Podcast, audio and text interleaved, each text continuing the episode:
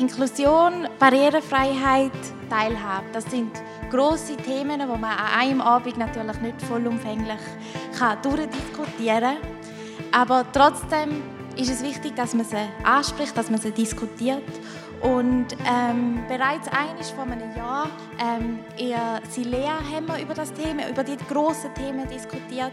Äh, dann zumal ist es um Institutionen gegangen, um die Rolle von Institutionen, spezifisch zum Beispiel die Rolle von Silea.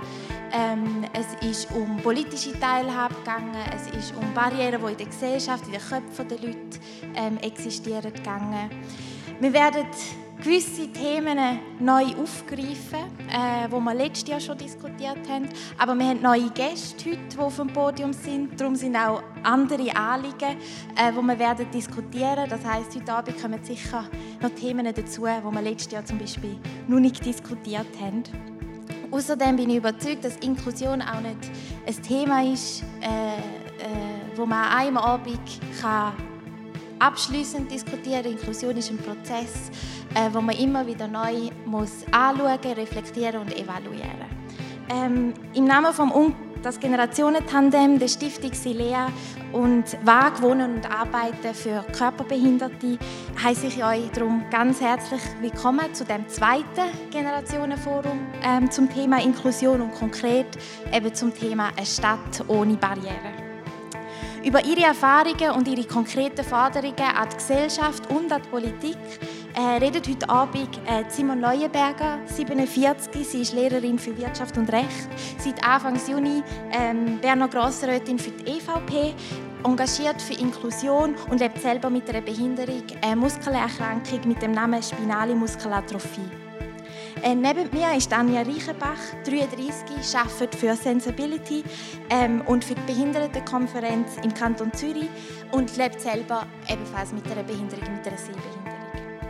Neben mir ist, auf dieser Seite neben mir, ist der Matthias Engel, 43. Er ist Mediensprecher beim Schweizerischen Baumeisterverband, engagiert ähm, sich als Vorstandsmitglied auch beim Verein Tatkraft und ist durch seine Sechsfingerigkeit ein bisschen entschleunigt. Und äh, auf meiner rechten Seite auch ist Nelly Riesen, sie ist 55, sie ist Färberin und Mitgründerin von Alchemilla. Äh, sie kann nicht reden, aber ähm, mit gestützter Kommunikation kann sie schreiben und äh, kommuniziert so mit uns. Ähm, und auch sie setzt sich seit Jahren für Teilhabe und Mitbestimmung ein. An der Technik heute Abend sind Samuel Müller, der Tobias Mittermeier, der Elia Heiniger, vorher noch oder jetzt immer noch der Irschi Leva ähm, und der Timo Kapaul. Merci vielmals für euren Einsatz. Äh, und am Mikrofon bin ich, äh, Rebecca Flotter. Und Generationenforum.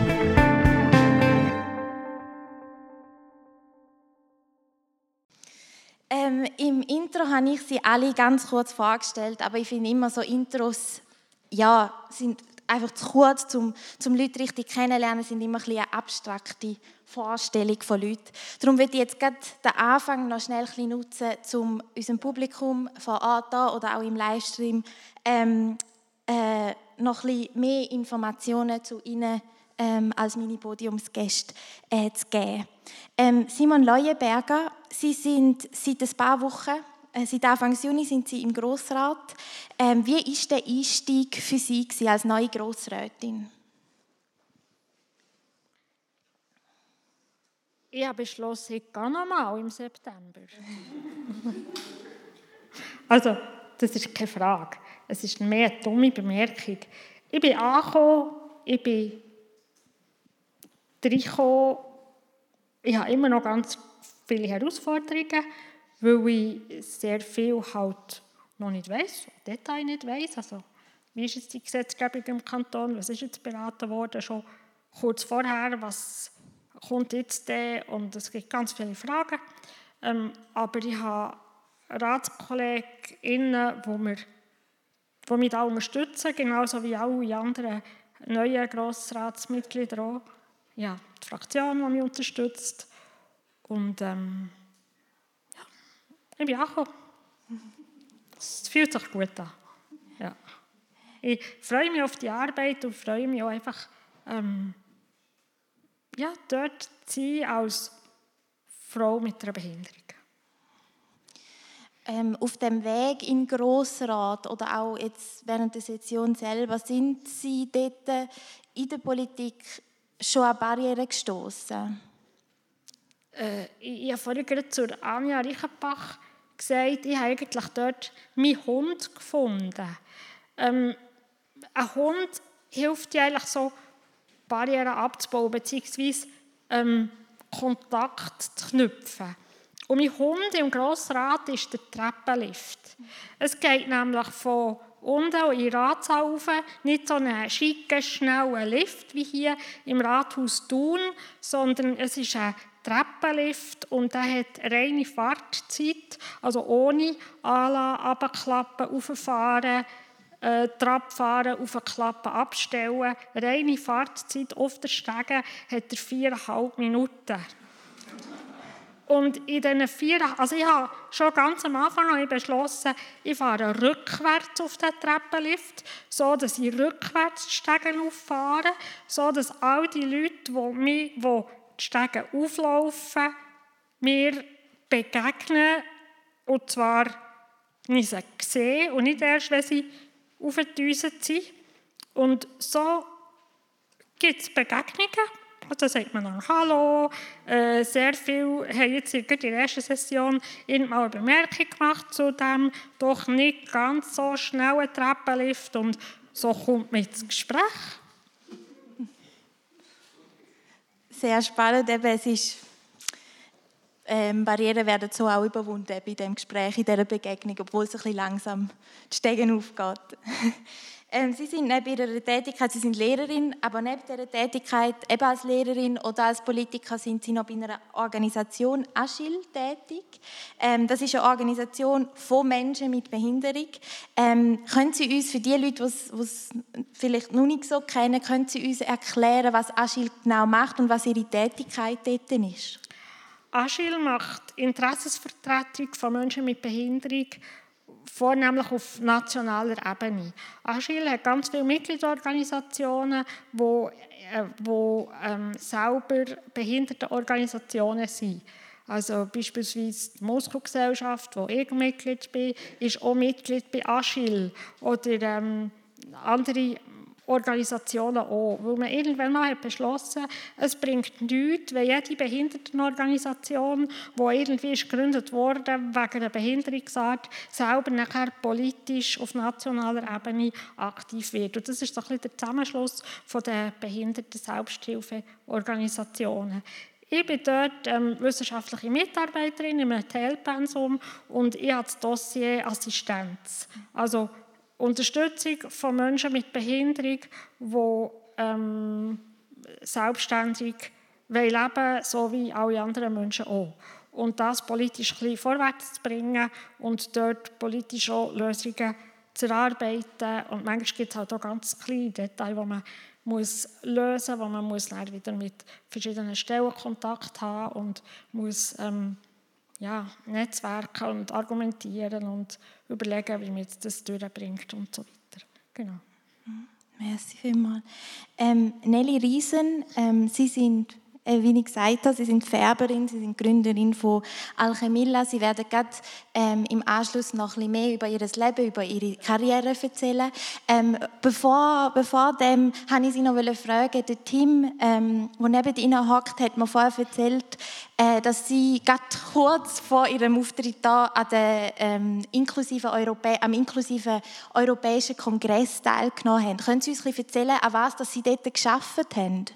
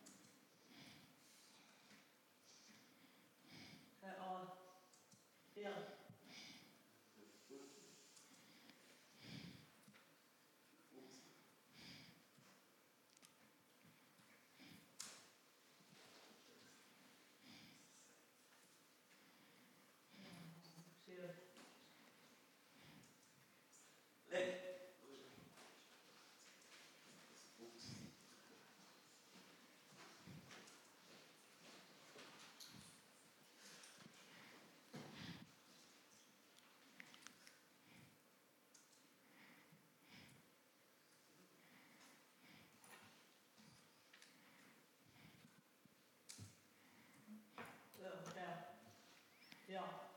Hvor er vi da? Er det...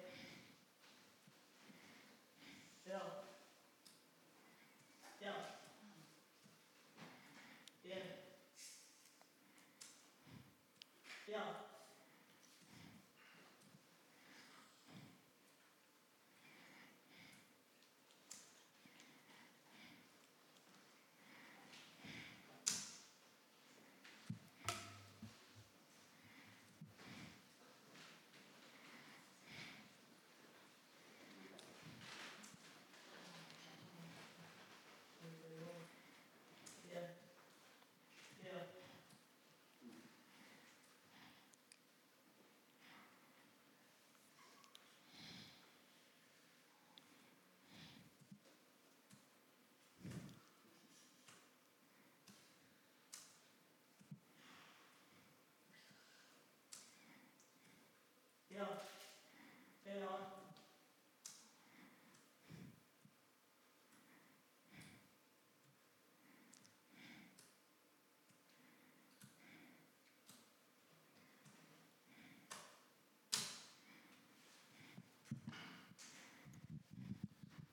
Ich tue hier will es nachher aber noch kurz vorlesen, was Nelly geschrieben hat. Ja, das Thema war Grenzen bewegen. Ich habe mit einer Freundin eine Arbeitsgruppe geleitet zu Begegnung, eine Herausforderung für alle Beteiligten. Ja. Ich muss sagen, ich habe gar nicht gewusst, dass der inklusive Europäische Kongress stattgefunden hat. Äh, darum habe ich es sehr spannend gefunden, ein bisschen davon zu hören. Ähm, sie sind eben jetzt sehr, äh, sie halten Vorträge, Referate, gehen an Kongress. Ähm, es ist aber eine Weile gegangen, bis es zu dem gekommen ist. Können Sie uns ein bisschen ähm, von Ihrer Lebensgeschichte, von Ihrer Karriere, auch als Färberin und so weiter erzählen?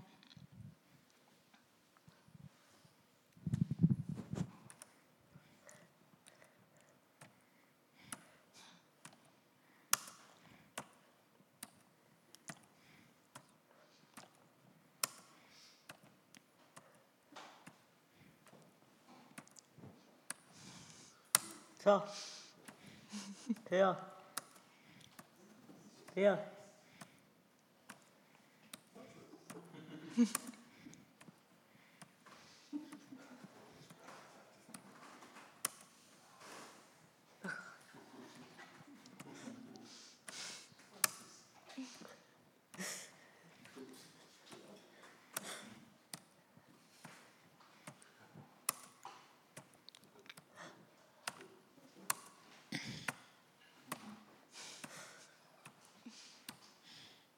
Ja. Ja. Hört ihr?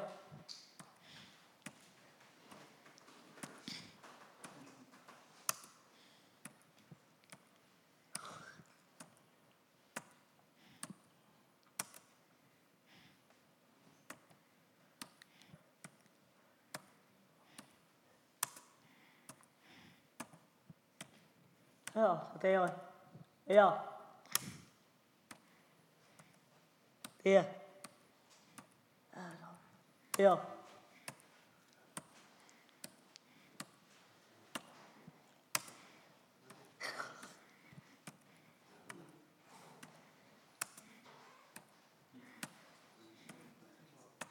Ja.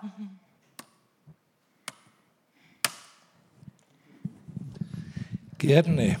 Keine Angst, es dauert nicht ewig, denn ich bin vorbereitet. Leid, leihe meinen Worten bitte deine Stimme. Mache die gerne. Nelly. Ja. Ja. Mein Name ist Nelly Riesen. Geboren wurde ich 1966. Meine Eltern waren im Schwarzenburgerland zu Hause. Da meine Mutter selbst noch fast ein Kind war, kam ich im Homat, damals ein Heim für ledige Mutter, Mütter und Säuglinge hier in Thun, auf die Welt. Zu den Eltern bestand nach der. Geburt keine wirkliche Ja. Verbindung mehr. Im Schwarzenburgerland habe ich keinen Tag meines Lebens verbracht. Da mein Verhalten sich nicht wie erwartet zeigte, meine Gesundheit besorgniserregend war, Ja. kam ich in die Insel und mit zweijährig dann in die Heimschule St. Michael in Oberhofen. Dort verbrachte ich meine Kindheit. Ja. Ja. Aus der Schule wurde nichts, Ja. da mein unruhiges, quietschend schreiendes Verhalten die Lehrpersonen störte. Ja. Sprechen habe ich nie gelernt. Ja ist mein einziges Wort. Etwas verwirrend, weil es auch Nein oder sonst was bedeuten kann. Ich wurde als Oligophren diagnostiziert, auch geistesschwach genannt. Ja. Später stellte sich heraus, dass ich Autismus habe. Ja, ja. Anfangs der 80er Jahre wurde ich zur Mitbegründerin der Alchemilla in Oberhofen. Ich bin leidenschaftliche Färberin. 1987 gründeten wir dann in Thun an der Marquardt-Wocher-Straße eine WG, die wir 1989 an die innere Ringstraße verlegen Ja. konnten. Zur Arbeit fahren wir meistens mit unserem kleinen Bus. Ja. Tim, der alte Mann an meiner Seite, ist mein treuer und verlässlicher Freund und Begleiter. Wir kennen uns seit 47 Jahren. Zuerst unser Lehrer, später Mitbegründer der Alchemilla Ja. und deren Gesamtleiter Ja. bis zu seiner Pensionierung. Ein schicksalsmäßiger Glücksfall. Ja, Kann ich nur ergänzen, gegenseitig. Ja. Mit 37 Jahren lernte ich mit gestützter Kommunikation, Facilitated Communication, FC abkürzt, schreiben. Das hat mein Leben grundsätzlich verändert. Vorher kam es darauf an, dass meine schräge Ausdrucksweise richtig interpretiert wurde. Nicht ganz einfach. ja, ja, Mit dem Ergreifen der Sprache, die zwar unglaublich langsam in die Tastatur fließt, aber klar und differenziert ist, konnte ich mitgestaltend mich ins Leben einbringen. Seit neu- 2004 fliege ich, wenn nicht gerade Corona alles unmöglich macht, gerne im Frühling ans Rote Meer, im Herbst nach Griechenland oder Sardinien. Ich liebe das Meer. ja, 2014 gelang es mir, mit einer Revision meine vollumfängliche Vormundschaft wegen Geistesschwäche in eine maßgeschneiderte Beistandsschaft umzuwandeln. Seither habe ich keine einzige Wahl oder Abstimmung verpasst.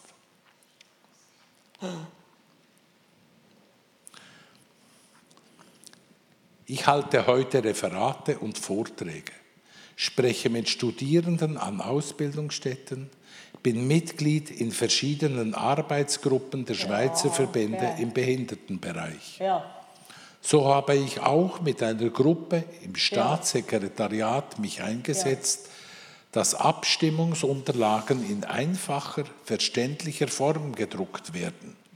Das käme ja auch chronisch normalen Bürgern zugute. ja,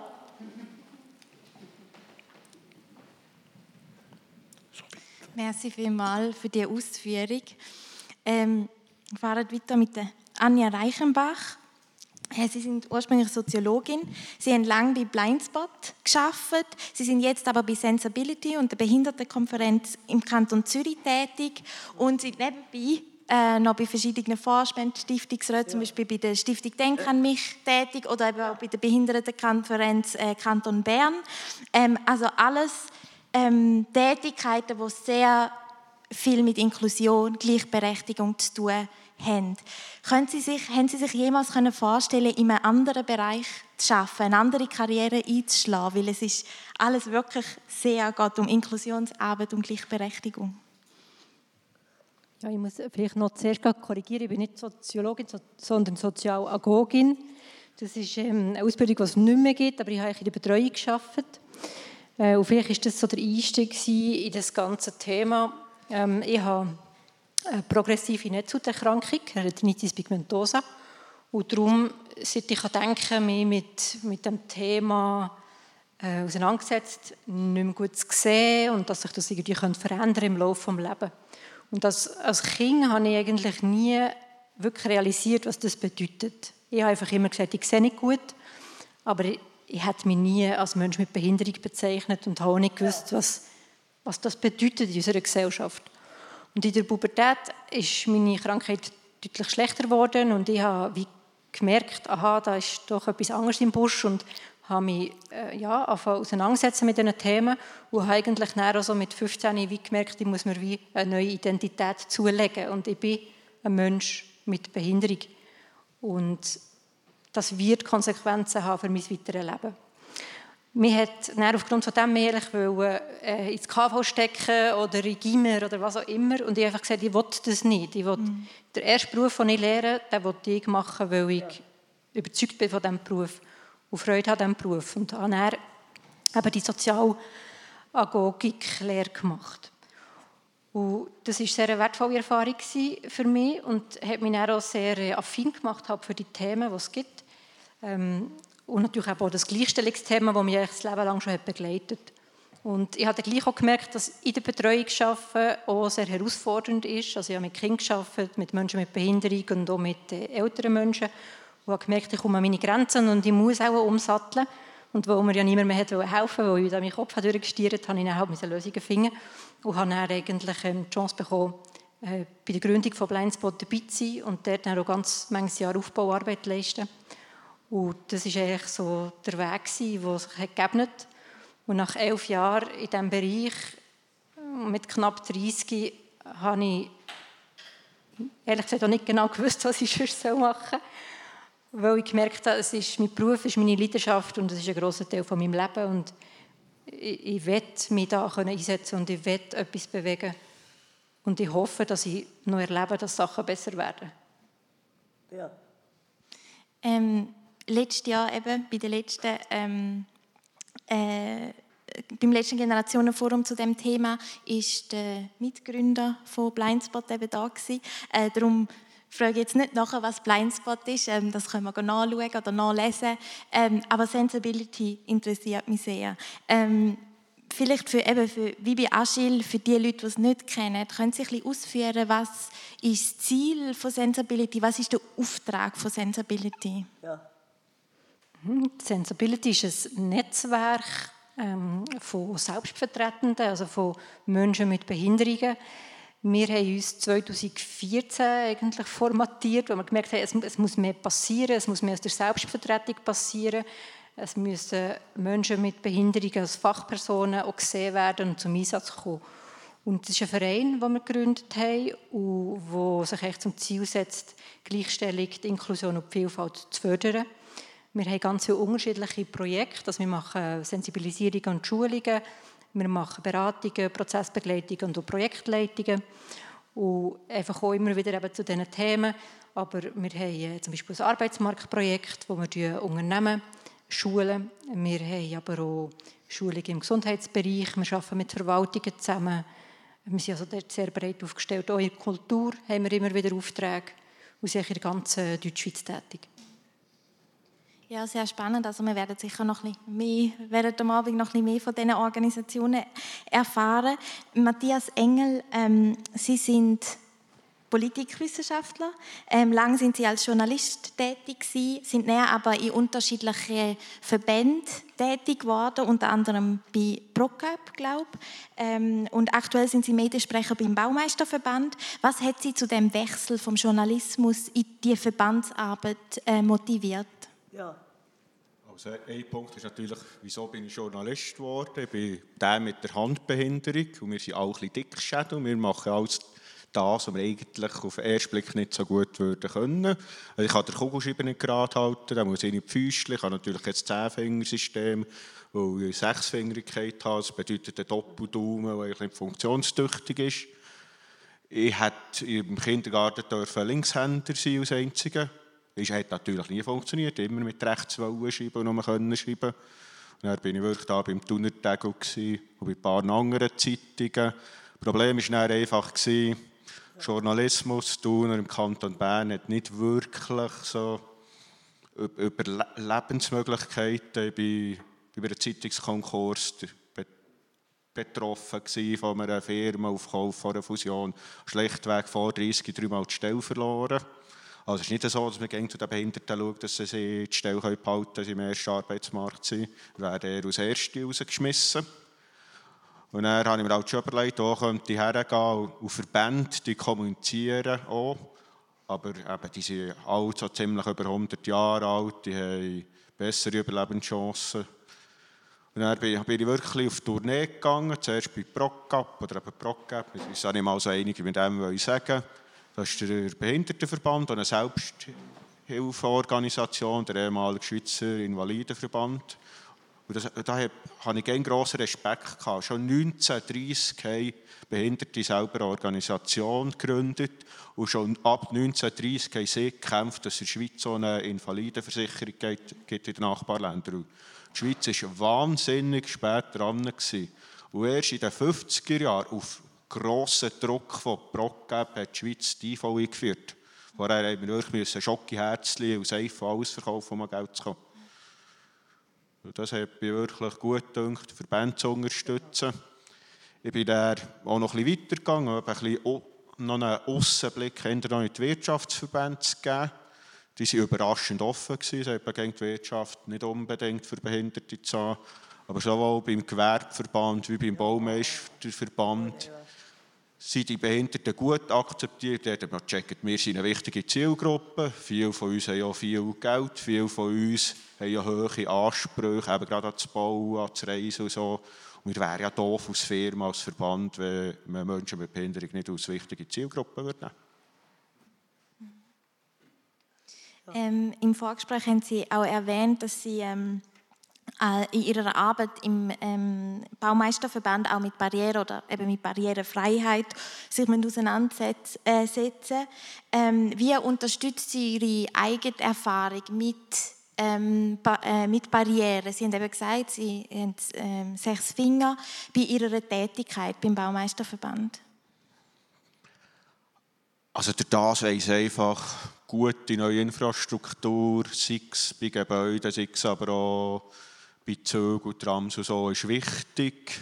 Etwas neu bauen, nicht gängig in, in Häuser, Häuser das Leben, das 100 Jahre alt sind, Trams umzufahren, 50 Jahre alt sind das grenzt einfach wahnsinnig viele Leute aus.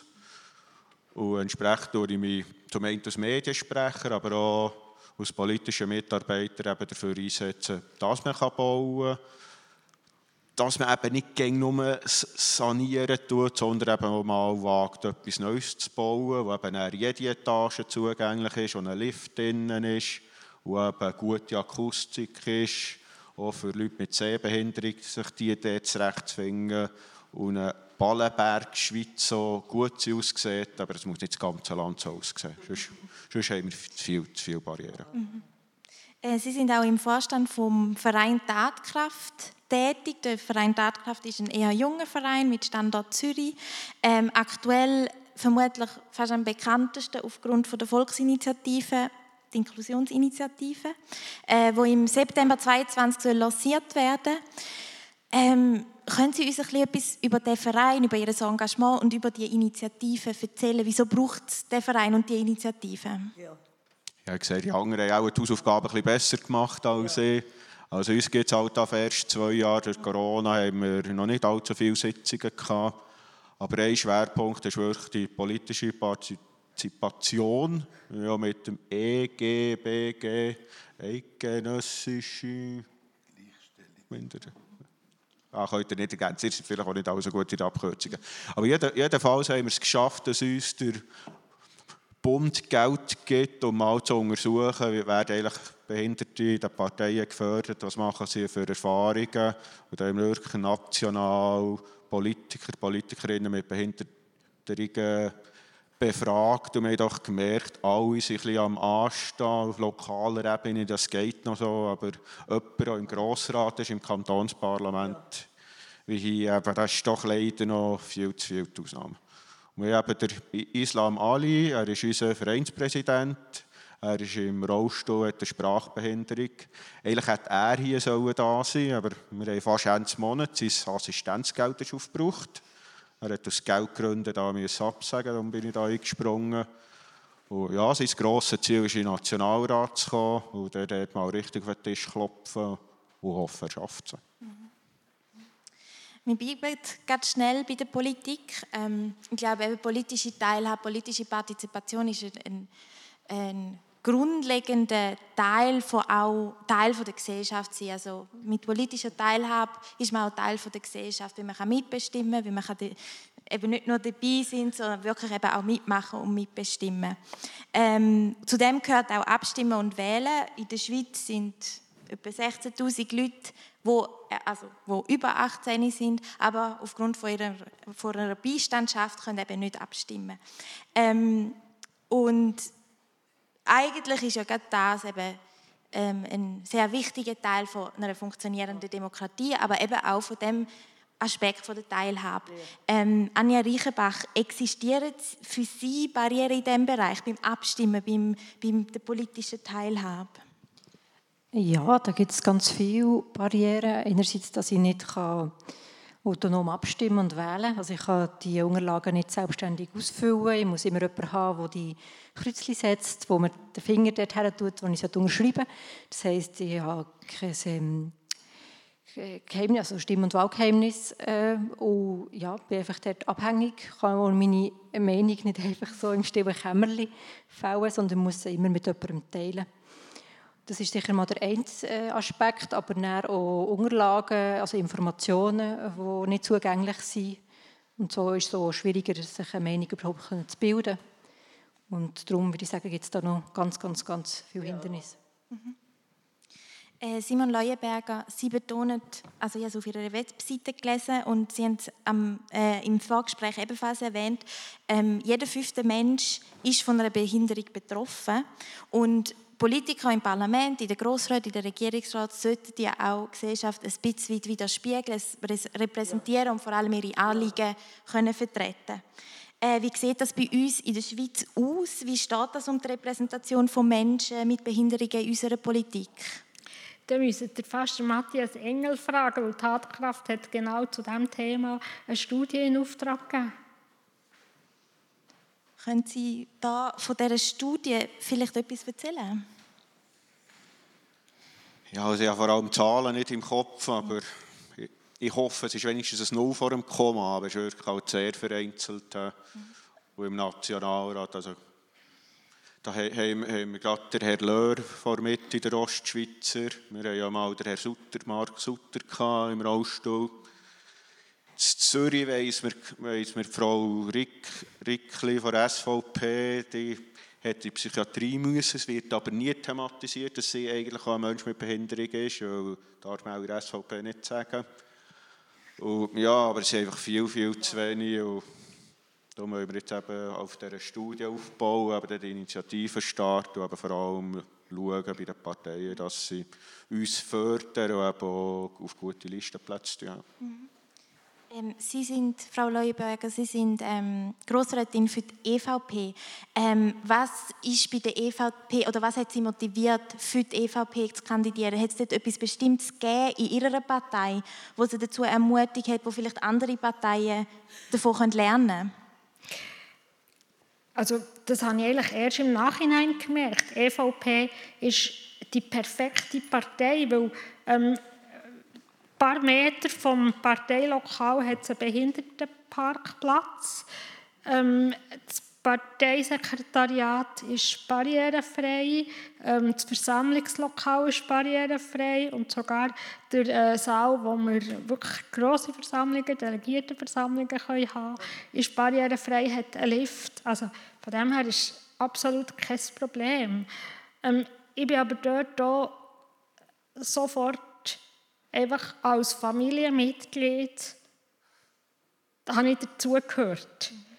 Meine Behinderung ist kein Thema. Also natürlich ist Behinderung in der Politik ein Thema, weil Behinderung in der Politik ein Thema muss sein.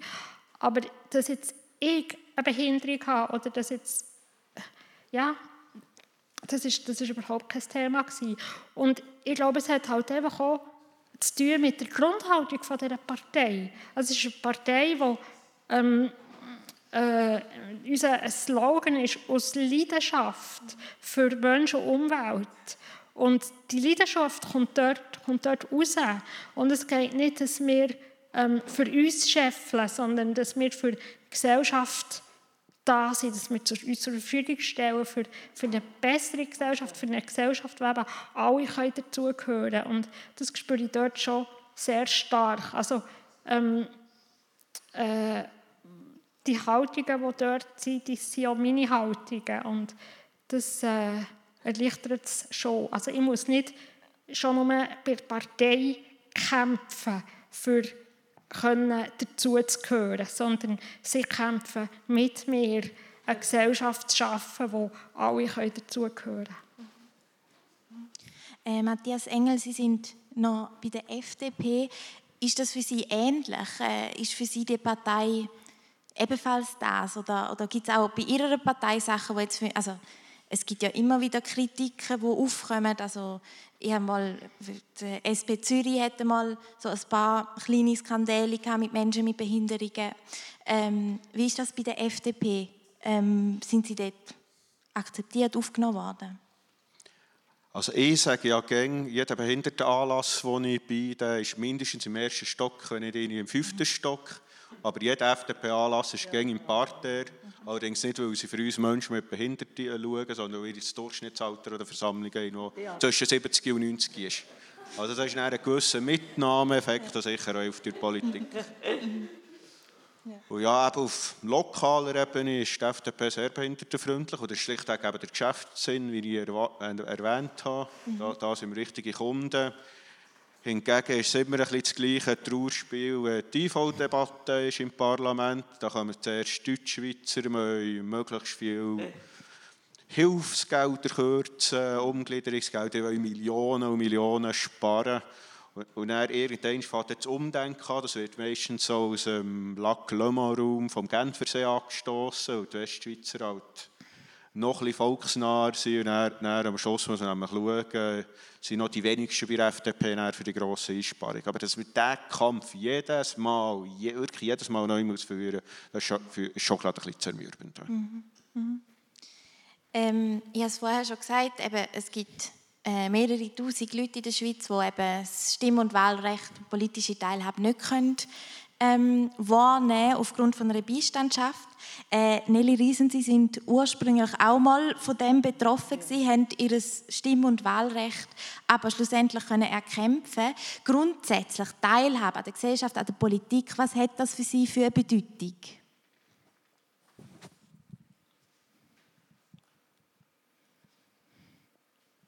Dann Nelly wieder etwas vorbereitet. Ist gut, wenn ich es vorlese? Ja. Dazu ist ja schon einiges gesagt. Ich bitte euch aber zu überlegen, wie es für euch wäre, wenn ihr plötzlich eines Morgens in einem euch völlig fremden Land aufwachen würdet. Die Sprache ist unbekannt und die Schrift auch. Zum Beispiel irgendwo in China. Ihr versteht nicht, dass die Menschen dort auf euch einreden und diese verstehen euch nicht.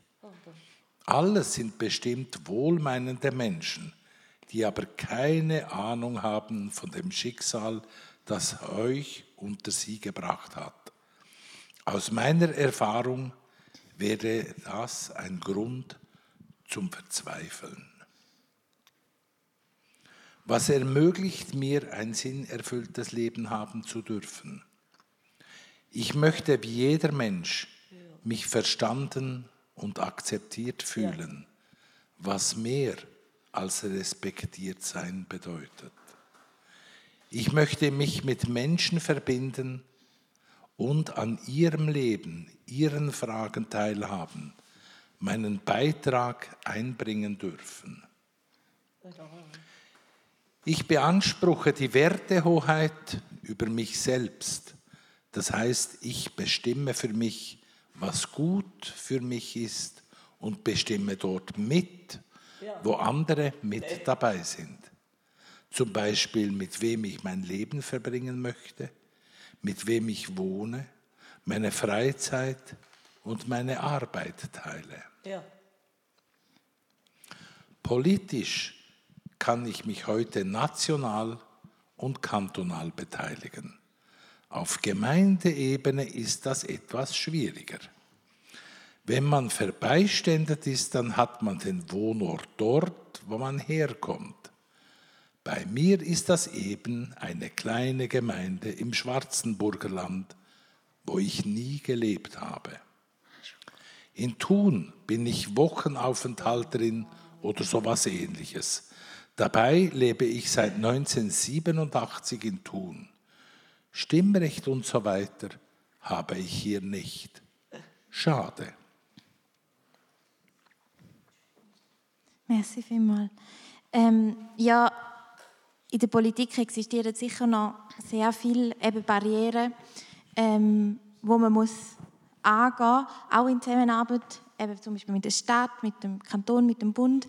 Ähm, aber es existieren ja noch ganz viele andere Barrieren, wenn Sie jetzt müssten eine Barriere aufzeigen, wo uns besonders daran hindert, Inklusion und Teilhabe in unserer Gesellschaft wirklich zu leben. Was wäre diese Barriere? Ähm, und äh, ja, gibt es eine Barriere, die Sie einfach besonders stört? Ähm, Simon Leuenberger. Also mich stören die Barrieren besonders, die überflüssig sind.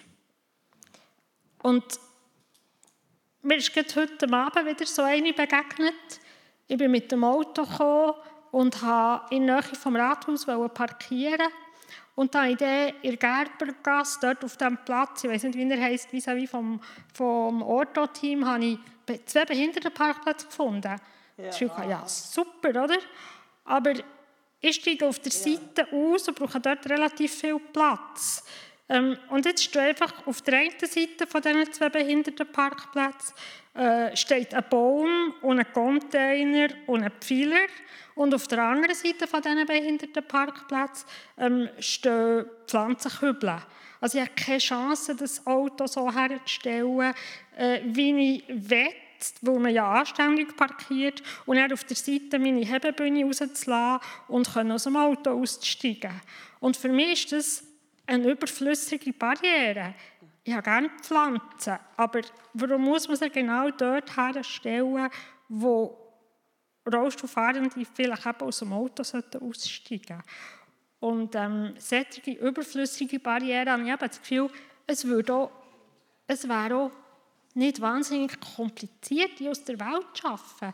Es würde uns aber sehr viel ähm, Lebensqualität geben wenn es solche Barrieren nicht gibt. Und das ist jetzt ein Beispiel. Es gibt andere Beispiele, wo ähm, neue Lifte, aber man kann sie nur mit Touch bedienen. Ähm, oder äh, neue Tresen, die irgendwie, weiss weit oben sind.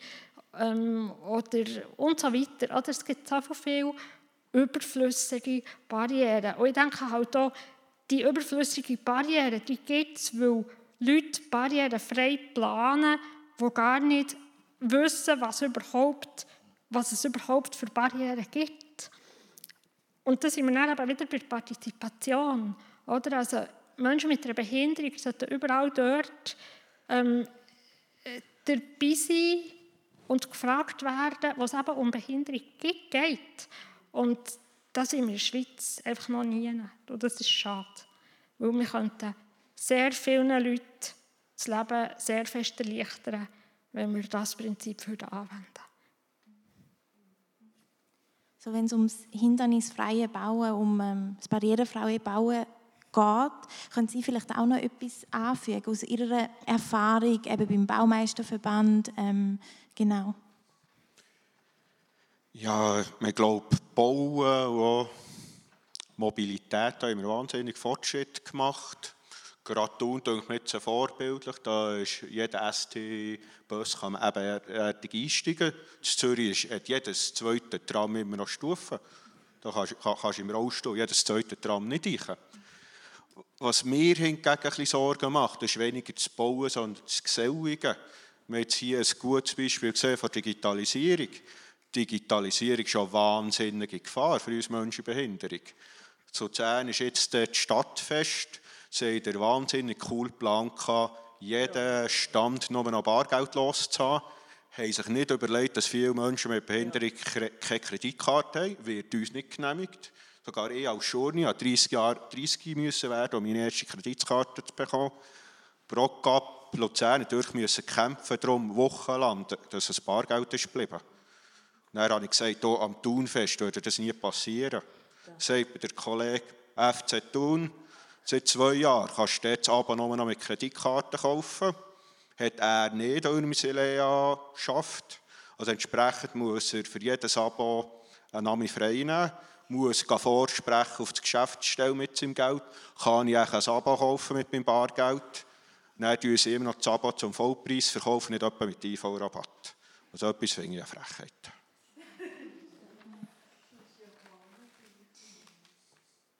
Ähm, ich bin als Vorbereitung für, ähm, ja, für das Podium äh, habe ich ihr Twitter-Profil gefunden und dort ist es auch einiges um, eben um das Tram, das Sie erwähnt haben, gegangen.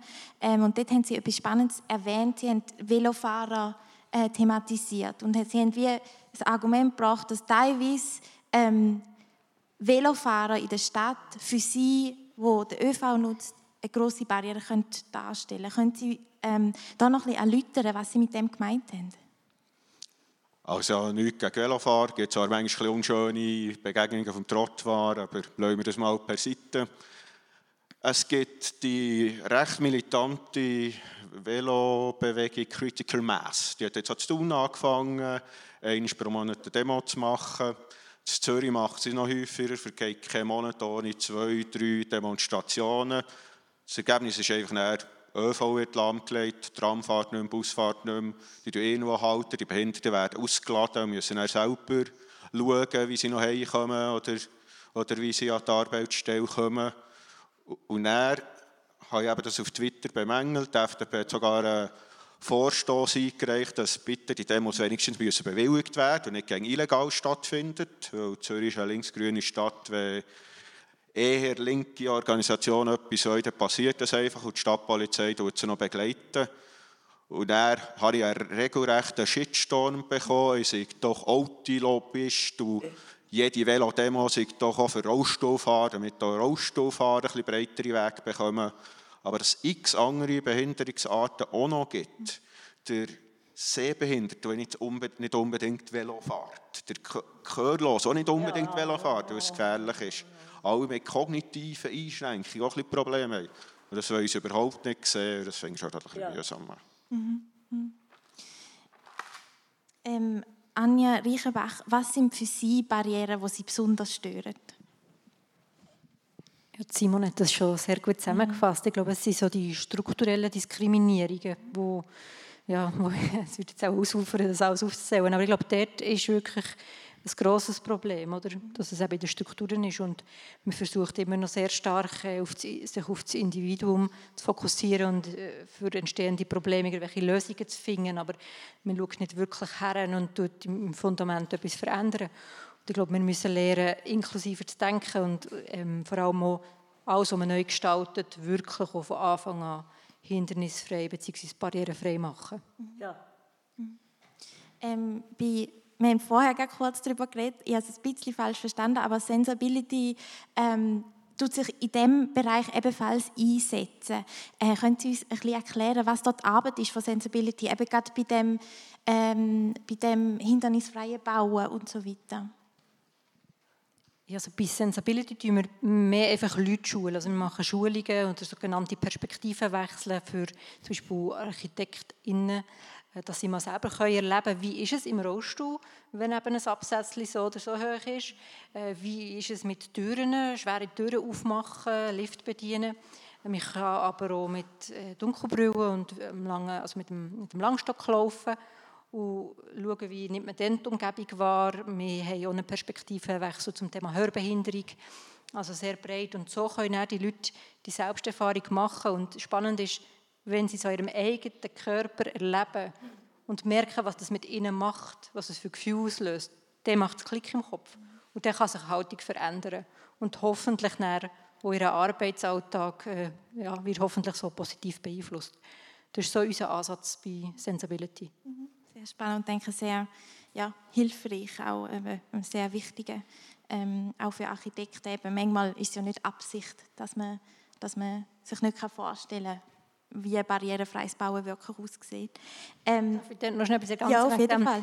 Das wird ja viel verwendet, dass man sagt, ja, das ist ja nicht Absicht, ich habe es nicht gewusst, ich weiß halt auch nicht und so. Und ich finde, 2022 zählt das für mich nicht mehr, die Ausrede. Weil man kann auch nicht auf der Autobahn 180 fahren und die Polizei kommt und sagt, ich hm, habe es nicht gewusst. Mhm, und das wird in diesem Bereich noch ganz, ganz häufig gemacht.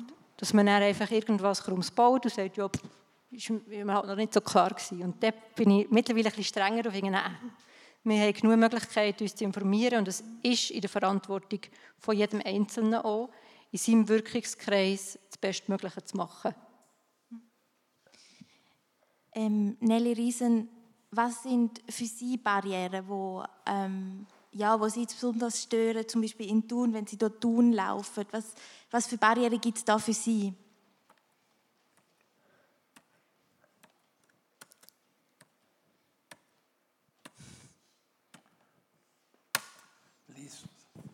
Lies vor, das mache ich doch gern. Du hast zu dem Thema nämlich auch geschrieben. Treppen, Trottoirränder und so weiter sind bei mir nicht das Problem. Aber da braucht es Lösungen für alle, denen das ein Problem ist. Das ist einleuchtend. Aber zusammenputschen mit Velofahrern hat sie auch schon gehabt, weil sie es nicht einschätzen kann, die Bewegung. Weißt du noch? War nicht, war nicht zu tun, es war Berlin. Wir sind auf der Straße freilaufende Hunde ohne Leine. Nein, excuse. Wir sind auf der Straße freilaufende Hunde ohne Leine ein unlösbares Problem. Darauf reagiere ich panisch. Das heißt, ich kann das nicht kontrollieren. Da hilft auch nichts, wenn mir der Hundehalter beteuert, dass dies ein ganz lieber Hund sei. Das ist etwa so, wie man einem Menschen, der auf einen Rollstuhl angewiesen ist, sagen würde, es seien nicht viele Stufen. Ein bisschen guter Wille könnte das Problem doch lösen. Klar, nur stellt sich die Frage von wem. Meine Barrieren finden sich zum Beispiel bei Toilettentüren in Restaurants. Unglaublich kreativ und vielfältig wieder an den Türen angeschrieben und angezeichnet ist, wer welche Tür benutzen soll. Messinggestalten mit Hut oder Regenschirm, Zeichen der Planeten Venus und Mars und so weiter. Männer auf Deutsch, Französisch oder Englisch, dasselbe beim weiblichen Geschlecht. Ja. Ohne Hilfe nehme ich garantiert die falsche Türe zum Missfallen der chronisch Normalen. Ja. Die größte Barriere lässt sich weder mit einem Backer noch mit neuen Symbolen wegputzen. Es sind die Barrieren in den Köpfen. Es ist ja merkwürdig, dass mit einem Menschen, der nicht reden kann, meist viel lauter gesprochen wird, so als ob er nicht gut hören würde. Ja. Mit einem Gastarbeiter wird eine komische Sprache geredet, oft in der Grundform, weil er vielleicht unsere Verbformen nicht ganz beherrscht. Und liegt wie bei mir ein nicht chronisch normales Verhalten vor, dann scheint der Verdacht naheliegend zu sein, dass ich nichts verstehen würde. Ja. Liebe Anwesende, Menschen mit einer Behinderung, die mit einer Behinderung durchs Leben gehen, sind weder dumm noch doof. Sie sind auf echte Begegnung und persönliche Beziehungen angewiesen, auf Respekt und Anerkennung als Mensch Sie sind Teil der Gesellschaft, genau wie ihr alle auch. Bei euch ist es so, dass ihr das macht, was ihr denkt, es sei richtig. Vielleicht mit kleinen Ausnahmen, wie zum Beispiel Rauchen. Das wisst ihr, es ist ungesund und macht es trotzdem. Bei mir ist es so, dass mein Geist dem Körper etwas befiehlt der macht aber oft etwas ganz anderes. Ich schaffe es nicht, mich zu koordinieren.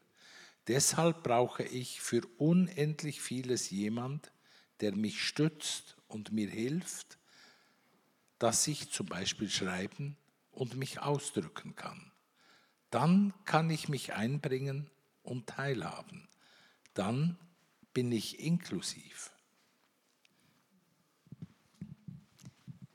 Merci vielmals. Ja. Ähm, ich glaube, gerade der Punkt, eben Barrieren in den Köpfen, ist, glaube ein ganz ein wichtiger Punkt. Ähm,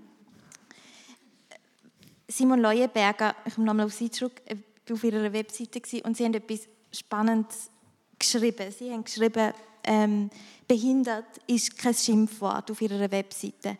Aber also wenn ich im Tram unterwegs bin oder auf der Straße laufe, man hört es eben gleich immer mal wieder, wo das Wort behindert als Schimpfwort oder als wenigstens sehr negativ konnotiert gebraucht wird.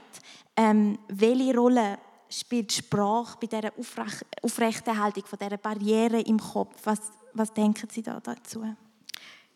Ich glaube, wir müssen wirklich das Wort Behinderung wieder zurückerobern. Das haben die Nicht-Behinderten uns geklaut, haben daraus ein Schimpfwort gemacht und nachher haben sie ein neues Wort eingeführt, geführt, Beeinträchtigung. Und jetzt haben sie das Gefühl, jetzt ist natürlich alles in Ordnung. Nein, ist es überhaupt nicht. Ich bin nicht beeinträchtigt, ich bin behindert. Okay, wir können jetzt klar definieren, was ist der Unterschied zwischen Beeinträchtigung und Behinderung. Ja, ähm, alles das, was medizinisch irgendwie mit meinem Körper nicht so in Ordnung ist, das ist meine Beeinträchtigung. Aber mit der bin ich geboren, genauso wie eure Haarfarbe zu euch gehört.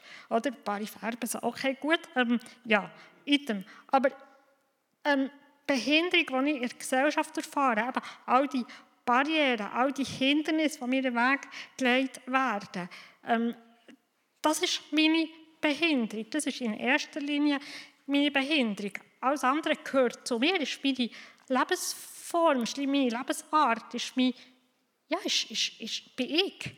Oder? Und ähm, wenn wir jetzt einfach das Wort Behinderung gar nicht brauchen, weil wir das Gefühl haben, es ist ein Schimpfwort, dann schaden wir uns eigentlich selber.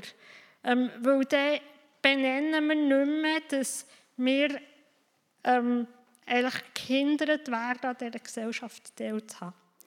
Und äh, ich bin ganz fest Verfechterin von dem Wort Behinderung. Und ich habe mir auch gesagt, ich mache die Unterscheidung Beeinträchtigung, Behinderung nicht. Solange ich noch in dieser Gesellschaft behindert werde, rede ich von mir als Person mit einer Behinderung. Ähm, ein anderer Aspekt ist der rechtliche Aspekt. Wir haben ein Diskriminierungsverbot in der Bundesverfassung. Und dort steht, ähm, Behinderte sind geschützt vor der Diskriminierung, nicht Beeinträchtigte. Also wenn wir jetzt das Gefühl haben, wir sind ja gar nicht behindert, wir sind beeinträchtigt, dann haben wir keinen Schutz mehr vor der Bundesverfassung. Und äh, ähnliche Sachen gelten in anderen Gesetzen, dort ist das Wort Behinderung, das vorkommt. Und äh, darum, wir müssen das Wort Behinderung wieder zurückerobern. Übrigens, ähm, Schimpfwörter äh, haben noch andere gebraucht, für auf sich aufmerksam zu machen. Also, wenn wir zum Thema Behinderung bleiben, in Deutschland hat es die Krüppelbewegung gegeben. Also früher hat man den behinderten Krüppel gesagt und schon ein Schimpfwort. Sie haben dann wie zurückerobert und gesagt, okay, ja, wir sind Krüppel, wir machen Krüppelbewegung und haben gekämpft für Gleichstellung. Und ähm, so müssen wir Menschen mit der Behinderung das Wort zurückerobern. Und ihr könnt uns dabei helfen, indem ihr eben auch Behinderung braucht. Und Beeinträchtigung dürft ihr mal aus dem Wortschatz streichen.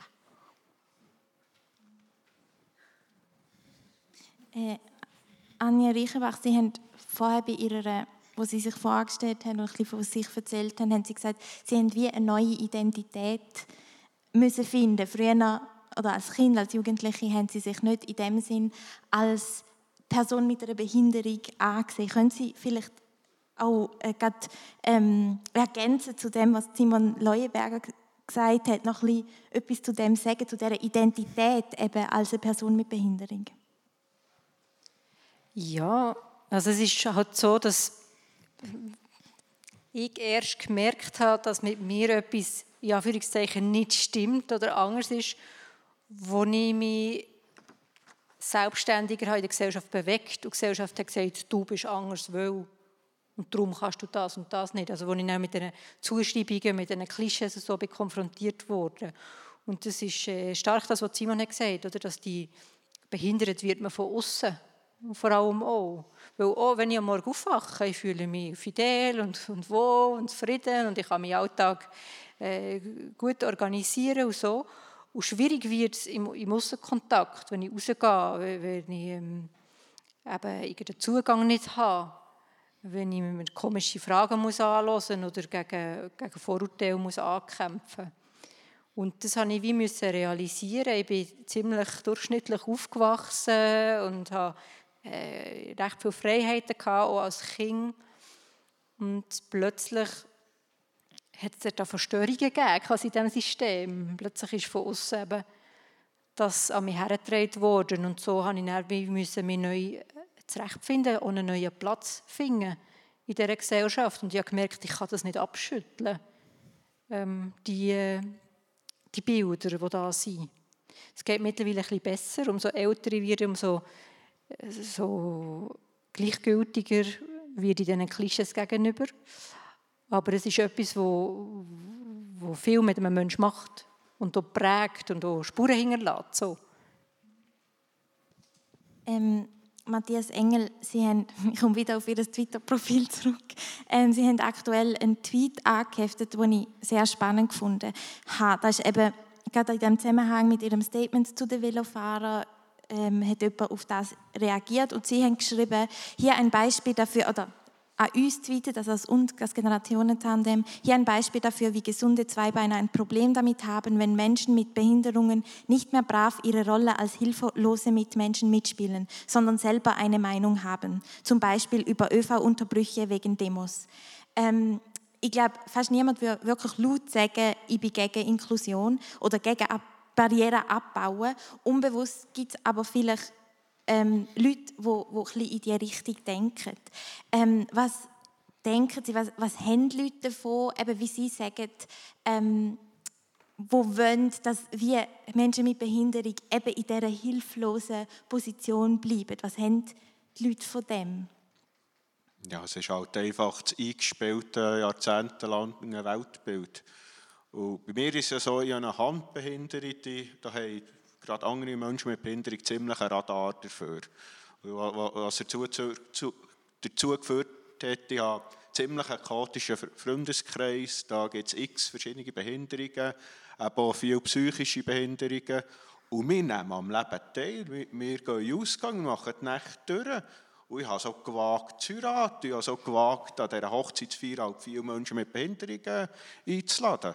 Was ist passiert? Am Morgen darauf hatte ich die Kantonspolizei am Telefon. Da sind wir wieder bei diesen Wetterfigürchen. Hat nämlich ein Kollege von mir mit, mit einer psychischen Behinderung hat halt die Schirmmännchen und Frauen auch nicht unterscheiden Ist er auf dem Frauen-WC gelandet, es hat eine Frau angezeigt. Die hat nichts besseres Zeug als, als noch während unserer Hochzeitsfeier auf die Polizeiposten zu gehen. Weil sie auch das Gefühl hatte, das muss jetzt irgendein, irgendein Sittenverbrecher sein. Es könnte nicht sein, dass Menschen mit Behinderung in gleichen Beit sind und halt etwas mal nicht so gut verstehen. Und er also am nächsten Tag nochmal die WC-Türen anschaut, nicht mal ich hätte Unterschied gesehen. Ähm, Diskriminierung, also zum Beispiel am Arbeitsplatz, ist ja etwas, wo äh, Menschen mit Behinderung auch öfter ähm, nicht unbedingt melden, weil es so schwierig ist, eben so Sachen zu melden, aber mehr erfahren. Ähm, äh, Nelly Riesen, wie ist das bei Ihnen? Haben Sie auch schon so diskriminierende Momente eben erlebt, solche Diskrimi äh, Diskriminierung?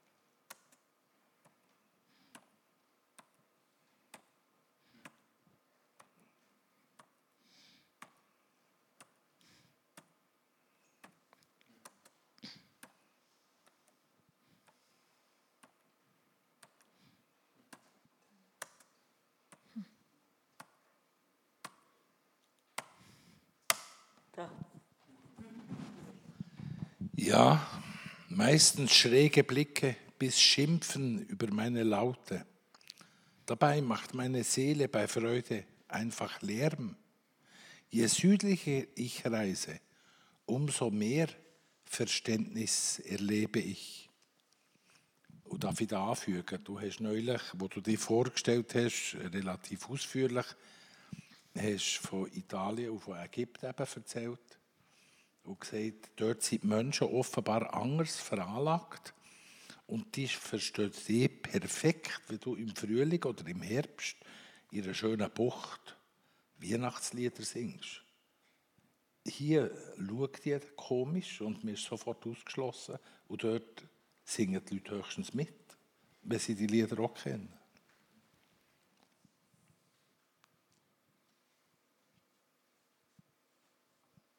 Darf ich noch nachfragen, ähm, was denken Sie, an was liegt das, der Unterschied, dass in der Schweiz ja, eben die Leute nicht mitsingen und komisch schauen oder sogar schimpfen und in diesen südlichen Ländern sie das anders erfahren?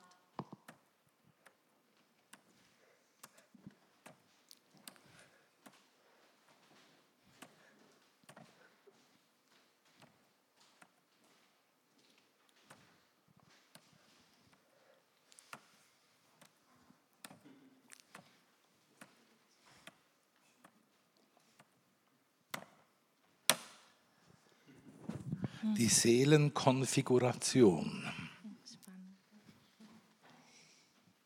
Ähm, Anja Reichenbach, ich habe gelesen, ähm, also einfach, falls Sie darauf antworten ähm, Sie sind von einer Restaurantbesitzerin einisch ähm, rechtswidrig äh, aus einem Restaurant rausgeschossen worden wegen ihrem Begleithund. Ähm, das ist auch Diskriminierung, die Sie hier erlebt haben. Wenn Sie da etwas darüber, es ist ja noch ein bisschen weitergegangen nachher, ähm, wenn Sie da etwas darüber erzählen? Ja, das war eine ziemliche Episode, ich versuche es kurz zu halten. Also ich bin rausgeschossen worden äh, von ihr, ziemlich auf eine ruppige Art und auch sehr beleidigend. Und ich lebe das immer mal wieder und mein Weg ist dann meistens, dass ich das Gespräch suche nochmal mit der vorgesetzten Person. Dummerweise war das die Chefin selber. Gewesen. Aber ähm, ich habe ihn angerufen und am Telefon hat sie mich wieder beleidigt und mir das Telefon abgehängt. Und dann habe ich gedacht, ja gut, ich habe den Weg versucht, äh, den Direktweg, und ich habe schon ein paar Mal den Weg über die Medien gewählt und der hat meistens so gut funktioniert, aber irgendwie habe ich ja, gefunden, jetzt muss es gerade aus und auf einem anderen Weg habe ich einen Facebook-Post gemacht. Äh, ich habe den Facebook-Post sehr sachlich formuliert. Ich habe mir natürlich überlegt, dass ich nichts schreibe, das man gegen mich verwenden könnte. Ich habe ihn noch geprüft, habe ihn abgeschickt und er ist dann wirklich ziemlich abgegangen. Es ist mega oft geteilt worden, kommentiert. Es hat einen riesigen Shitstorm gegen sie, gegen das Restaurant. Und er hat mir ein paar Stunden später die Kantonspolizei Bern angerufen. es liegt eine Anzeige gegen mich vor. Ja, und dann ist das losgegangen. Dann bin ich angezeigt worden und dann habe ich ähm, eigentlich, also bin natürlich völlig schockiert gewesen, ich gewusst, was da passiert, habe auch nicht das Gefühl gehabt, dass ich etwas falsch gemacht habe. Und dann habe ich mir versucht, Hilfe zu suchen. Ich äh, habe gemerkt, wenn man wirklich in Not ist und so eine Situation erlebt hat, hilft einem niemand. Also all die Verbände ähm, sind sehr, sehr langsam und sind einfach nicht vorbereitet auf das. Und dann ist es wirklich losgegangen. Mein Telefon hat geläutet, Medien angerufen, die Polizei hat mich vorgeladen und so weiter. Ja habe dann äh, müssen aussagen, bin für, bin eine Schwerverbrecherin behandelt worden. Auch dort die Sachen nicht zugänglich. Also ich habe, der Prozess ist nicht barrierefrei. Ich habe nicht meine Rechte so wahrnehmen, wie es hätte müssen sein. Aber das ist äh, ein anderes Thema. Und habe dann bis vor den Staatsanwalt dürfen. Und ähm, der hat das dann äh, beseitigt. Also die Anzeige ist dann eingestellt worden. Und, ja, aber es ist alles in allem rund drei, vier Jahre gegangen. Es war sehr belastend auch. Und man ist sehr allein, wenn man sich wehrt. Ja. Aber was schön war, ich habe von verschiedenen Leuten Rückmeldungen bekommen, also von Menschen mit Behinderungen, die haben gesagt, die das haben mitverfolgt, in den Medien und so, und haben gesagt, durch das haben sie gemerkt, dass ihnen Sachen widerfahren sind, die nicht richtig sind und sie sich wehren können. Und ähm, ja, wenn, wenn es das hat gebracht so die Tortur, da bin ich froh, wenn das mehr Leute dazu animiert, einfach äh, die Stimme zu erheben und zu sagen, hey, so nicht und, und ich wehre mir und ich wehre mich und ich tue, tue ein Umfeld schaffen, wo, wo mich da dabei unterstützt. So.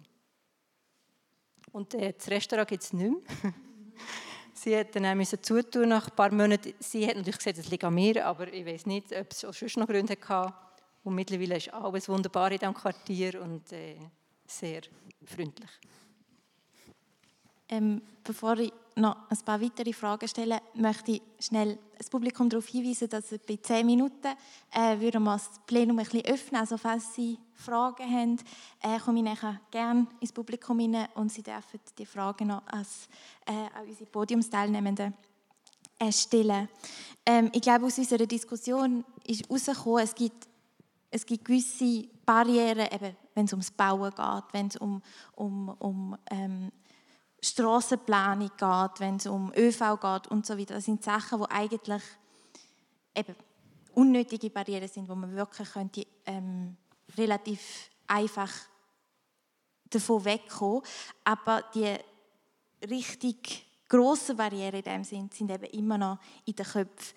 Ähm, und bei unserem Generationenforum geht es auch ein ein Stück weit darum, dass wir uns überlegen, ja, was, kann man denn, was können verschiedene Akteure, was kann zum Beispiel die Stadt ähm, dafür machen, dass das eben besser wird. Ähm, und eben, ich glaube, es ist ein Zusammenspiel von verschiedenen, von verschiedenen Ebenen, wo, wo etwas muss stattfinden muss. Und ich würde gerne bei der, bei der Einzelperson zuerst einmal anfangen. Ähm, Sie nennen ähm, nennen es chronisch normale Leute, Nelly Riesen. Ähm, was erwartet sie genau von eben chronisch normalen Leuten, dass man in, in, dem, in dem Bereich, in dieser Inklusion, was erwartet sie äh, von Leuten, die jetzt nicht explizit mit einer Behinderung leben?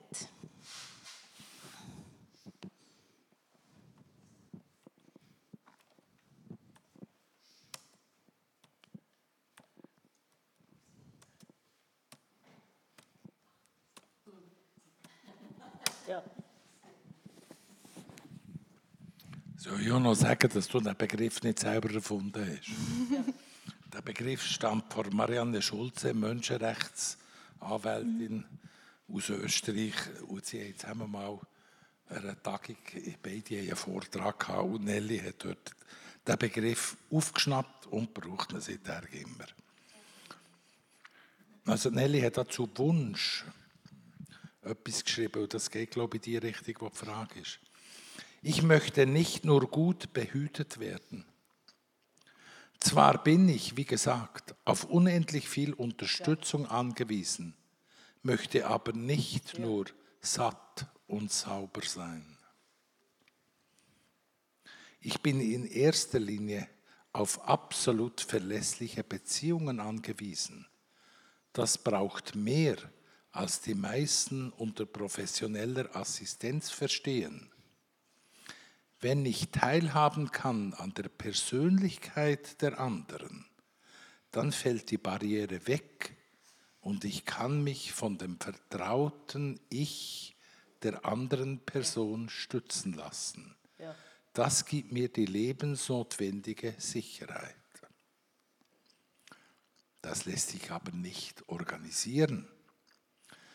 Mehr Koch- und Tanzkurse und so weiter bringen mir keine Inklusion. Das ist zwar sehr gut, aber nicht das, was ich unter Inklusion verstehe. Begegnungen sind das, was das Leben reich macht. Die Qualität, die dabei gelebt wird, ist für mich entscheidend. Die nicht merklich behinderten, scheinbar gesunden Menschen ich nenne sie gerne die chronisch Normalen, auf die kommt es an. Wir Menschen mit einer Beeinträchtigung sind da, schon lange. Und wir warten, dass ihr chronisch Normale euch inkludiert.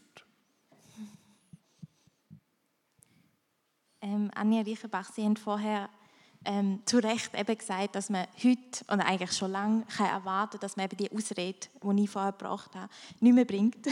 ähm, was eben vielleicht ergänzend zu dem, was erwartet denn Sie von der chronisch Normalen? dass man immer wieder auch die eigene Haltung reflektiert. Also das geht ja mir auch so. Ich bin auch nicht ausgenommen von dem. Ich habe ganz viele Vorurteile anderen Menschen gegenüber und muss es merken und muss es verändern und muss schauen, was brauche ich für Unterstützung, dass ich das schaffe. Also da werde ich mich gar nicht ausklammern. Ich bin nicht ein besserer Mensch, gar nicht. Und ich wünsche mir auch mehr Austausch, mehr Begegnung, Empathie, ich glaube, das Warnen vom, von der Umwelt, von der Gegenüber. Und, und es ist etwas Gemeinsames. Wir müssen gemeinsam für Gleichstellung einstehen. Und wo wäre so, also wo kann das stattfinden, Ihrer Meinung nach? Gibt es da schon Rahmenbedingungen für das? Und falls nicht, wer ist jetzt da gefragt, um die Rahmenbedingungen zu schaffen? Also die gute Nachricht, das kann überall stattfinden. Das braucht eigentlich einfach Menschen, die sich begegnen. Das ist mal so die Grundvoraussetzung. Das kann im Haus sein, Nachbarinnen und Nachbarn. Es kann bei der Arbeit sein, in der Ausbildung, im Mikro, überall im Bus. Oder? Und ich glaube schon, dass es dann, ähm, Rahmenbedingungen auch braucht, klar. Aber ich denke, dort sind wir als Einzelpersonen ein bisschen eingeschränkter. Klar, wir können die Politik, wie es gewisse machen. Das ist sicher ein wichtiger Punkt, eben, dass auch Menschen mit Behinderung in die Politik gehen.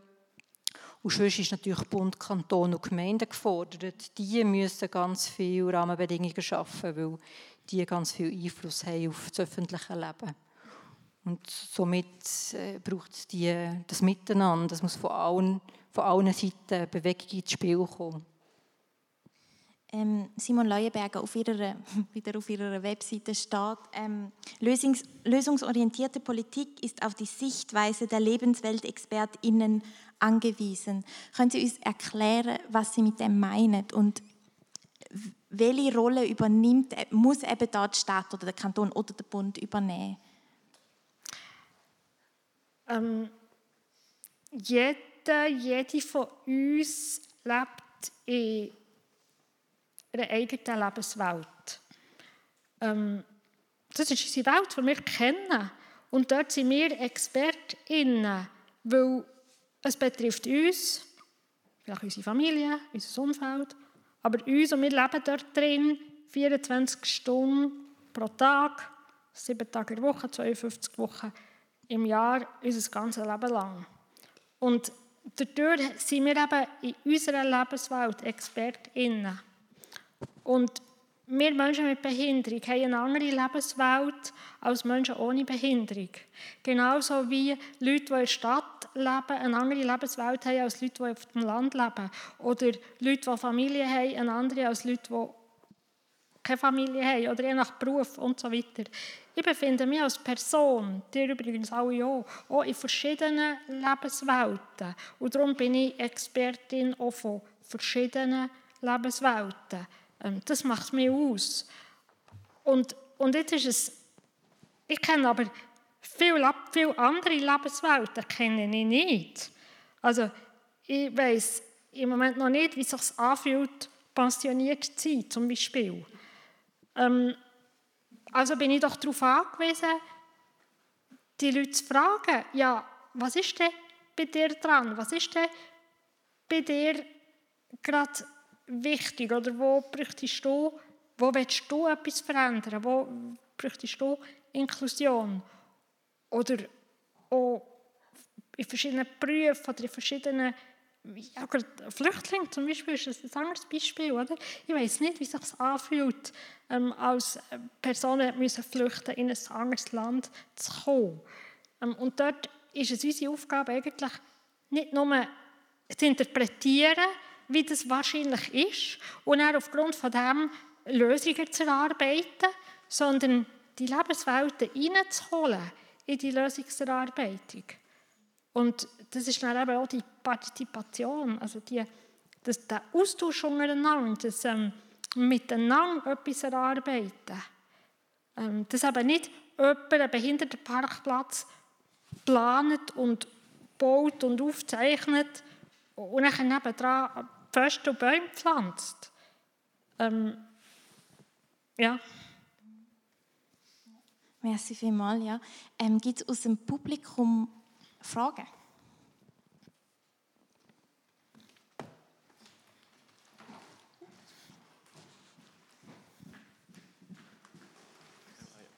Ähm, ja, Sie haben eine Frage ähm, an Frau Leuenberg. Ähm, ihr unterrichtet ja am Gimmer zu tun und ähm, dann ich wo, wo frage, ob ihr dort schon auf Barrieren seid getroffen, die ihr habt müssen überwinden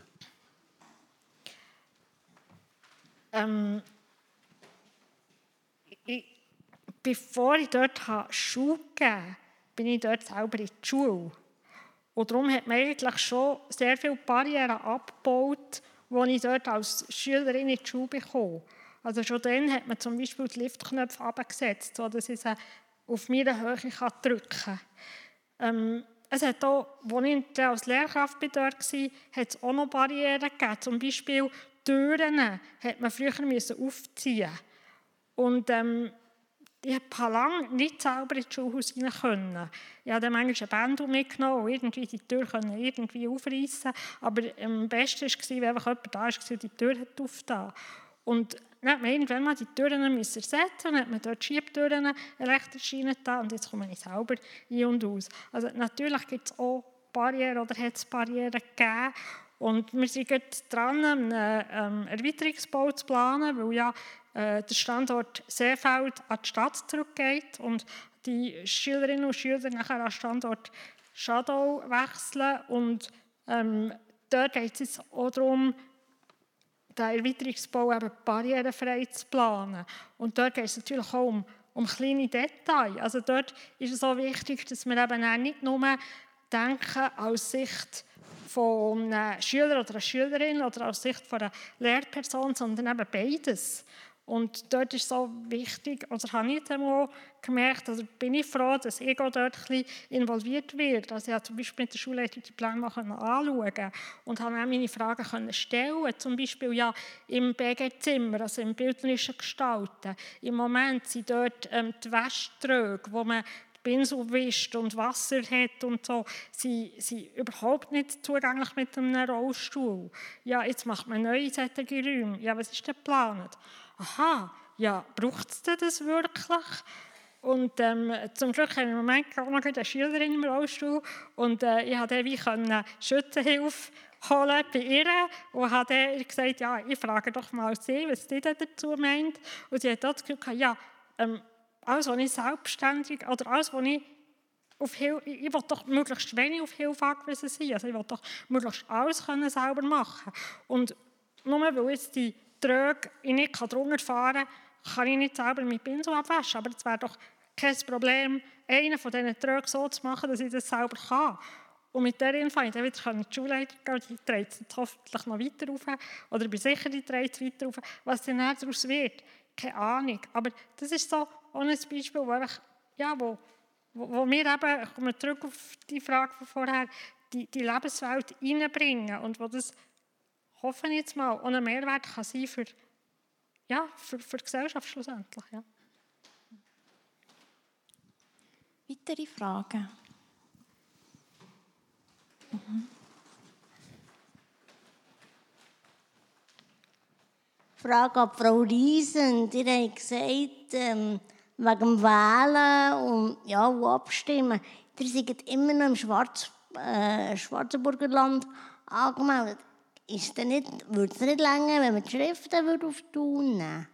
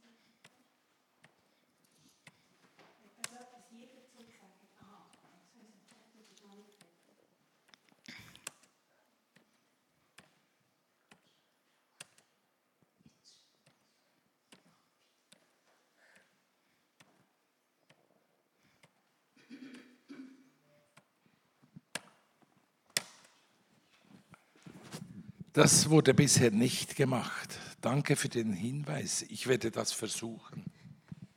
Ich kann vielleicht dazu etwas sagen, weil ich bin 35 Jahre in der Alchemilla war, wo du Nelly jetzt bist, oder wo du mitgegründet hast, genau. Und wir haben das schon abgeklärt. Aber es ist so, dass Gemeinden nicht so wahnsinnig gerne Menschen übernehmen, in Anführungszeichen, die zu tun geben. Und wenn man verbeistandet ist, früher bevormundet ist, muss man alle zwei Jahre muss man einen Bericht ablegen. Da muss man sagen, wie es einem geht. Man muss auch die Finanzen auflegen und so. Und das geht natürlich zu tun in der Gemeinde. Und die Gemeinden haben nicht ein grosses Interesse, das zu machen. Darum ist es so wahnsinnig schwierig, wenn man irgendwann Schriften hat, das nachher zu verändern.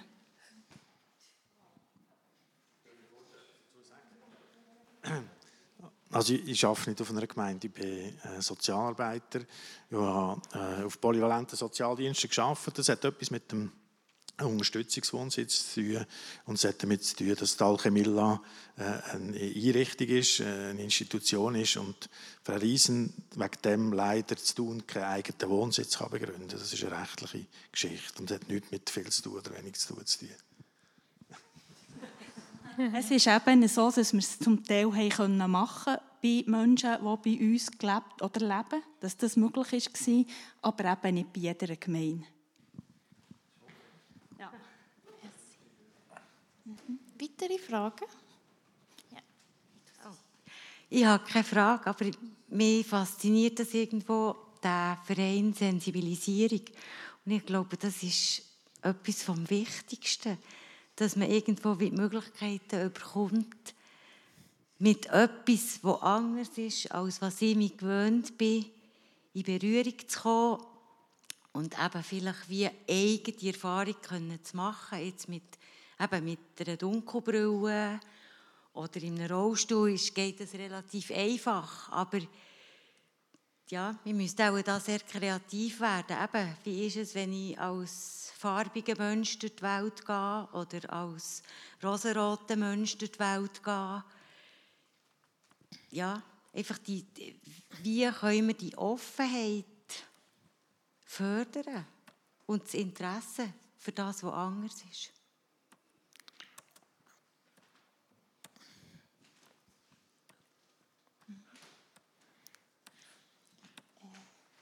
Frau Riesen gibt, glaube ich, auch noch Antwort auf das.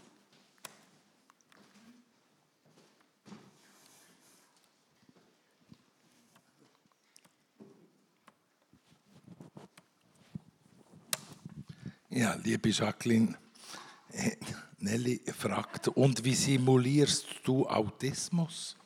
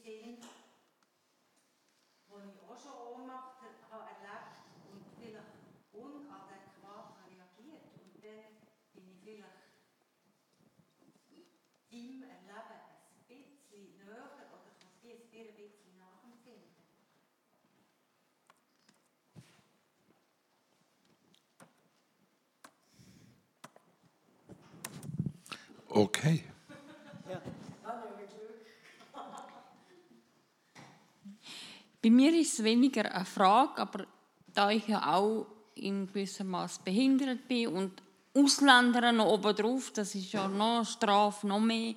Und in der Schweiz man, wird man immer wieder gefragt, grüß euch, wie geht's? Und es wird immer erwartet, es geht einem immer gut. Mittlerweile habe ich es gelernt, zu sagen, ja, es geht mir gut, auch wenn es mir nicht gut geht. Aber wenn man dann eben sagt, ja, nicht so gut, und wenn man dann sagt, aha, aber körperlich ist ja gar nichts, was ist denn?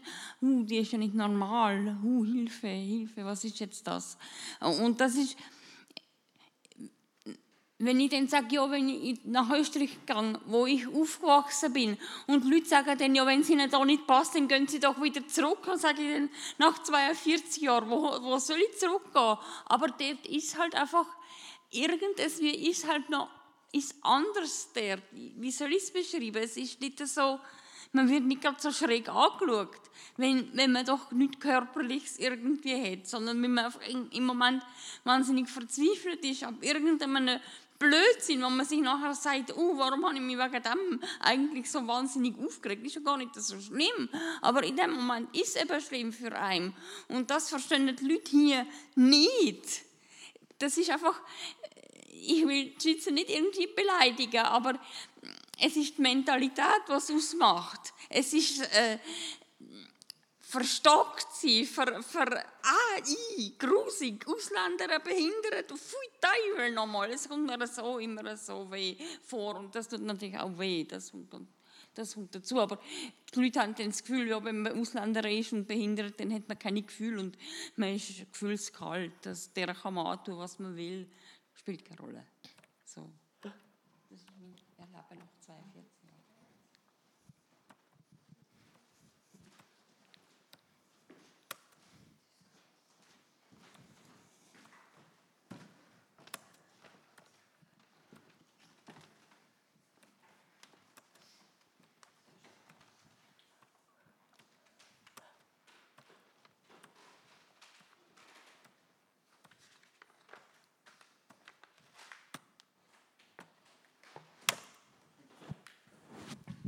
Entwicklungsbedürftig sind wir ganz bestimmt. Und ich glaube, das ist ein sehr gutes Schlusswort. Falls nachher ähm, noch weitere Fragen sind, können wir die gerne noch entgegennehmen. Ich will schnell den Livestream abschließen. Simon Leuenberger, ähm, Anja Reichenbach, Matt, äh, Matthias Engel, Nelly Riesen. Ich danke euch ganz herzlich, dass ihr heute Abend hier dabei, dabei sind. Eine Stadt ohne Barrieren, das ist das Generation, äh, Generationenforum von und das Generationentandem der Stiftung Silea äh, und WAG Wohnen und Arbeiten für Körperbehinderte. An der Technik ist Samuel Müller, Tobias Mittermeier, Elia Haniger, der Irschi Leva und äh, äh Timo Kapal. Danke vielmals für euren Einsatz heute Abend ähm, und ich wünsche allen noch einen schönen Abend. Generationenforum.